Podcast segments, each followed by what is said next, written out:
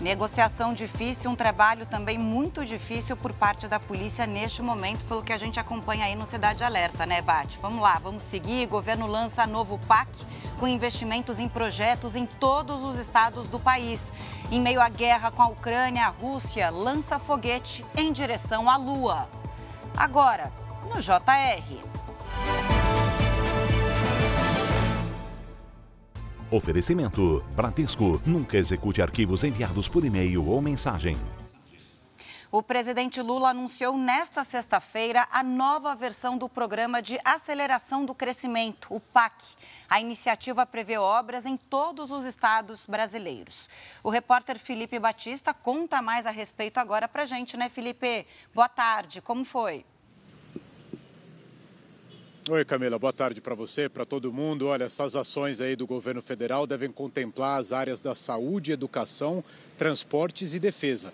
As obras devem chegar até 1 trilhão e 700 milhões de reais. Segundo o governo, esse dinheiro vai vir do Orçamento Geral da União, de empresas estatais, de financiamentos e também do setor privado. O projeto ao todo aí prevê, por exemplo, a construção de novas unidades básicas de saúde, moradias do Minha Casa Minha Vida, ambulâncias e também aí a modernização da mobilidade urbana.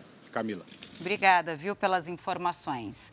A inflação de julho ficou em 0,12%. Essa nova variação do IPCA veio depois de uma queda de 0,08% em junho. Fábio Menegatti, boa tarde para você. Isso até surpreendeu os especialistas, né? E o que mais pesou no mês passado? Olá, boa tarde Camila, boa tarde a você que nos acompanha. Olha, segundo o IBGE, cinco dos nove grupos pesquisados tiveram alta em julho. O setor de transportes foi o responsável pelo maior impacto do mês, principalmente em função do aumento do preço da gasolina. Já a energia elétrica e a alimentação ajudaram a conter uma elevação ainda maior da inflação. Os itens que mais caíram foram o feijão carioca e o óleo de soja. Com o resultado de julho, o índice passou a acumular alta de quase 4% nos últimos 12 meses. Camila. Aquela coisa, vai ao supermercado e acha o que está mais em conta, né? Leva para casa. Obrigada, Fábio. No Equador, a polícia afirmou que os suspeitos presos por suposto envolvimento no ataque ao candidato Fernando Vila Vicêncio são colombianos. Uma foto dos seis suspeitos foi divulgada. A gente vê aí essa foto. Mas a motivação ainda é investigada. Vila Vicêncio foi morto a tiros na quarta-feira quando deixava um comício na capital Quito.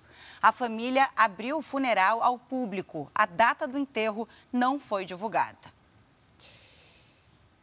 E olha só, depois de quase 50 anos, a Rússia voltou a lançar um foguete à Lua. A nave deve chegar à órbita da Lua em cinco dias e a previsão é de que aterrisse no Polo Sul da superfície lunar no dia 21 de agosto. Segundo a Agência Espacial Russa, a missão tem o objetivo de coletar amostras, analisar o solo e fazer outras investigações científicas por um ano. O lançamento acontece em meio ao isolamento da Rússia por causa da guerra na Ucrânia.